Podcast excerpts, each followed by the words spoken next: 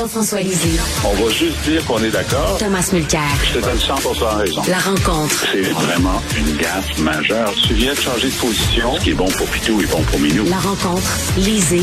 Mulcair. Jean-François, est-ce qu'on devrait euh, euh, revenir, enfin imposer le CV anonyme? Alors ça, c'est un, il y a plusieurs sujets là, là-dedans. La question du CV anonyme, moi, j'ai toujours été favorable parce que on, on voit bien, les études ont montré que si tu t'appelles Tremblay plutôt que Mohamed, tu as plus de chances de passer l'entrevue et donc d'avoir euh, d'avoir l'emploi, alors que si euh, les CV sont anonymes, euh, euh lorsque on regarde le parcours, les études, des gens qui vont se retrouver dans la dans la courte liste, le nombre de, de minorités va augmenter. Alors il y a un biais parfois conscient, parfois inconscient, qui fait en sorte que on écarte des gens qui ont des noms avec lesquels on n'est pas familier. Euh, le, débat autour de l'Université Laval est différent. C'est-à-dire, bon, c'est un vieux débat, la question de, de, la discrimination positive ou ce qu'on appelle les, programmes d'accès à l'égalité. Est-ce que historiquement des minorités euh, ont été euh, ont été victimes de discrimination? La réponse est oui. Euh, Jean-François, Jean-François, on est au Québec ici, on n'est pas en Alabama. Hein. Ça, il va, falloir mettre ça à un moment donné clair. On n'a pas la même, euh, la même histoire et le même passé concernant les relations entre les races qu'aux États-Unis. Parce que là, on a l'impression qu'à force de regarder la télé américaine, on pense qu'on vit au Texas ici. C'est pas la même chose. Exact. Non, tu as tout à fait raison. Mais bon, par exemple, dans, dans la fonction publique québécoise, dans les sociétés d'État québécoises, est-ce qu'il y a euh, naturellement autant de membres des minorités visibles, par exemple, qu'il y en a dans la société? La réponse est non. Enfin, ils sont sous-représentés de façon absolument dramatique à Hydro-Québec. À la SAQ, c'est euh, des rapports euh, extraordinairement euh, vastes. Jean-François, Jean-François, je, je, te coupe encore. Les pauvres sont sous-représentés aussi dans les postes de direction, les pauvres. Dans des postes de direction, oui. Les pauvres. on ne les voit pas dans les CA, les pauvres, on les voit très peu en politique. Mais pas dans la totalité des postes. Hein, parce que les pauvres ont des ont des emplois. Alors que même à pauvre égal, euh, des bandes des minorités sont sous-représentées dans la fonction publique. Alors, si si on accepte que c'est une réalité, euh, est-ce qu'on doit faire un effort supplémentaire pour, euh, pour euh, leur donner l'accès à l'égalité? La réponse est oui. C'est la même chose pour les femmes, Richard. Les femmes hein, étaient sous-représentées dans énormément de lieux, de lieux de direction, puisqu'on parle de direction. Par exemple, au gouvernement du Québec, on a pris la décision de, d'établir la parité entre hommes et femmes dans les conseils d'administration il a fallu faire un effort particulier. Mais, mais un effort, un effort, si on dit par exemple la compétence égale, on favorise des gens de tel groupe, c'est une chose. Mais là, si on dit à cause de la couleur de ta peau, on va te barrer, n'envoie même pas ton CV, tu n'es pas bienvenu, c'est beaucoup trop loin, ça. Bon, exact. Alors ça, c'est la frontière à ne jamais franchir. C'est-à-dire, on peut faire un effort particulier pendant une certaine période pour dire on va on va faire en sorte d'atteindre l'égalité, mais de dire là pendant une période il y aura zéro homme qui va être embauché. Non, ça c'est faire en sorte d'échouer dans la réforme. C'est faire en sorte que tu vas braquer la population, tu vas braquer les hommes, tu vas faire en sorte que euh, il va y avoir tellement d'opposition que tu n'arriveras pas à ton objectif. Et c'est ce que fait l'Université Laval en ce moment à cause euh, de, de, de, de, normes fédérales pour un accès très, très rapide à une représentation juste, de dire, ben, il n'y aura pas d'hommes. Ou comme euh, tu connais cet exemple de la de l'orchestre britannique qui ont décidé de, de mettre à la porte les Blancs pour arriver immédiatement à une juste représentation dans l'orchestre. Ben, si tu veux échouer dans hmm. une réforme, euh, fais ça. Tom, moi, je vais remonter un petit peu dans l'histoire. Euh, je vais remonter aux années 60 lorsque le président de la CN, Donald Gordon, a tout bonnement dit en commission parlementaire que la raison pour laquelle, parmi la trentaine de vice-présidents à l'époque au chemin de fer canadien national, il n'y avait aucun Canadien français, j'utilise la terminologie de l'époque exprès, c'est parce qu'il n'y en avait pas de compétents. On a eu par la suite une commission d'enquête sur le bilinguisme et le biculturalisme. On a eu une loi sur les langues officielles. Et on a, oui, commencé à dire qu'il va y avoir un système mis en place pour défaire la discrimination systémique qui existait contre les Canadiens français. Moi, je pense qu'il faut toujours revenir à ces bases-là pour comprendre pourquoi il est essentiel qu'une université comme Laval puisse rompre avec son historique d'embauche discriminatoire, parce qu'il y a si peu de chances d'être embauché à l'Université Laval, il fallait commencer à dire, dorénavant, on va favoriser et oui, on va exiger qu'un certain nombre de postes commencent à être remplis parce que sinon, cette discrimination historique va se poursuivre de la même manière qu'à Ottawa. On a dit que la discrimination historique contre les Canadiens français, il fallait que ça cesse. Parfois, il faut prendre les grands moyens. Moi, je me souviendrai toujours quand Michael Sabia est devenu président et chef de la direction de la Caisse de dépôt, il y en a qui hurlaient.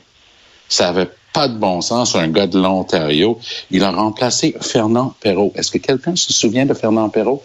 Lui, il était là en 2008, lors de la crash, boursier. Et, les, résultats étaient catastrophiques à la Caisse de dépôt. Ce gars-là a eu le culot d'embaucher deux Européens, un Français, puis je ne me souviens pas de l'autre, d'où il était. Euh, ah, C'était épouvantable. C'est des jobs pour des gens de chez nous, ça. À un moment donné, il faut prendre la mesure de ce qu'on a fait historiquement. L'Université de Laval fait preuve de lucidité et de courage et est en train de dire c'est une injustice historique dont on est responsable et on va commencer à le changer et c'est aussi une non, manière je m'excuse, mais, je m'excuse, mais le garçon, Tom, le garçon qui est là, qui vit en 2022, n'est pas responsable de ce qui s'est passé au cours des dernières décennies. Il n'est pas responsable de ça. Je veux dire, là, Non, lui, c'est lui, c'est son avenir, de- c'est sa il va- vie. il va continuer de bénéficier d'un système qui fait en sorte que les hommes blancs vont toujours être favorisés si on fait rien pour changer. Est-ce que, est-ce que, Tom, est-ce que là, actuellement, est-ce que tu as la job actuellement d'être commentateur à la joute et ici à l'émission parce que tu es un homme blanc? Ben non, je suis, je suis commentateur parce que j'ai énormément d'expérience, mais je suis aussi très fier qu'à la joute, il y a une diversité de religions et de points de vue et d'origine, parce que les gens qui mettent ça en ondes veulent que ça reflète Oui, mais j'espère que ces gens-là ont été choisis. J'espère que ces gens-là ont été choisis parce qu'il y avait des choses intéressantes à dire, importantes et par leur expertise. Moi, avec Macacoto, j'aime le lire, pas parce qu'il est noir, je m'en fous, mais totalement. Et là, c'est que lorsqu'on embauche des gens parce qu'on veut remplir des quotas, ce qu'on laisse sous-entendre, puis là, là c'est pas un bon service à leur rendre parce que les gens, tu le sais, dans le milieu de travail, lui, eu sa job parce que. Je Elle a eu connais sa ça. job Regarde, Et parce que. regarde, regarde, Oui, Jean-François. C'est ce que vivent certains Canadiens français à Ottawa. Lui il a eu sa job parce que c'est un francophone. Ça, c'est sûr. Jean-François. Ben, il y a deux choses. D'abord, euh, la question de savoir si on doit euh, demander pendant une période 100% de non-blancs. Pour moi, c'est c'est une, une frontière à ne pas franchir qui est franchie dans ce cas-là par l'Université Laval. Mais parlons de Québécois. Euh, je vais te dire que Québécois, que ce soit pour la joute ou que ce soit pour euh, les signatures d'opinion dans le journal de Montréal et de Québec, ils ont fait un effort considérable, considérable pour trouver des signatures féminines et des signatures de minorités. Ils font exprès le matin, à un moment donné, ils se sont dit, il y a trop d'hommes blancs. Hein? Ils, ils sont allés chercher des signatures, puis même pour avoir des noirs sur la joute, d'ailleurs, ils disaient, hey, on n'est pas chanceux. On avait Régine Laurent, là, elle est partie au gouvernement. On avait euh, Harold Fortin, euh, il est parti euh, dans une job, etc. Et donc, ils ont fait un effort pour avoir une diversité. Ils ont fait des téléphones, ça c'est c'est vrai ça. Puis je les salue d'avoir fait ça. Ils en ont trouvé des bons. On va pas trouver des mauvais, ils en ont trouvé des bons. Mais ils ont fait un effort. Tu peux Oui, pas mais c'est pas, mais oui, mais c'est pas barrer quelqu'un à cause de la couleur de sa peau, par Exact. exemple. C'est pas la même chose. Là, Tu sais, c'est vraiment une frontière vraiment à ne pas franchir parce qu'on ne rép- je, je comprends pas comment on peut percevoir que la discrimination est une réponse à la discrimination, que la discrimination est un Moi, remède à la discrimination. J'ai donné l'exemple tantôt, Richard. Si ton argument avait prévalu à Ottawa aux années 60. La raison pour laquelle il n'y a pas de Canadiens français dans les postes de direction, c'est qu'il n'y en a pas de compétents n'aurait jamais changé. Il y a eu de la discrimination positive. On a dit, on va avoir une représentation des francophones au sein de la fonction publique en général et surtout de la haute fonction publique qui correspond à leur présence au Canada, sinon le pays va péter aux frettes. Et ils ont fait de la discrimination positive et ça a marché. Parce que les gens maintenant, le jeune, moi j'enseigne des, cours de, de, deuxième cycle en environnement et, et développement durable à l'Université de Montréal. Je peux te dire que la porte est grande ouverte pour eux autres à Ottawa. J'ai deux, deux formidables qui travaillent en ce moment à Ottawa et je suis pas certain qu'ils auraient jamais eu ces portes-là ouvertes si c'était pas pour le fait qu'à Ottawa, on s'oblige de veiller à respecter la représentativité des francophones au sein de la société canadienne. C'est une discrimination positive qui produit un résultat positif de la même manière que l'Université Laval est en train de dire. Ça se peut pas continuer. On continue ben, comme ça. Pas de la même manière, Tom.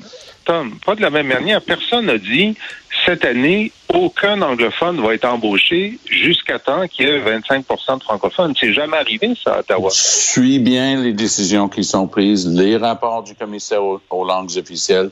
Lui, quand il tape sur les doigts, ça arrive que, que ce soit presque ça, le résultat. Et à l'Université Laval, ils tiennent, ils prennent la mesure du résultat de cette discrimination systémique qu'ils avaient dans leur embauche et ils disent, nous, on va mettre fin à ça. Et oui, on va commencer à dire, mais dorénavant, pour un certain nombre de postes, on va exiger que cette diversité soit représentée. Tout Merci. comme tu as bien expliqué tantôt, Jean-François, quand tu parlais des Québécois. Moi, là, le panel, les panels dont je fais partie, à, à la joute sont beaucoup plus diversifiés. Je, je, je, te, je te nomme pas, je te vise pas personnellement, mais toi, tu es à la Société d'État. Les panneaux dont tu fais partie, là, je cherche en vain. Moi, j'ai des collègues qui sont de différentes religions, de différents backgrounds. Je vois pas cette même diversité.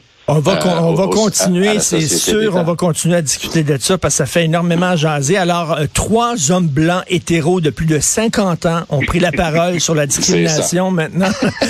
Merci, messieurs. Salut, à, à demain. Salut. Salut.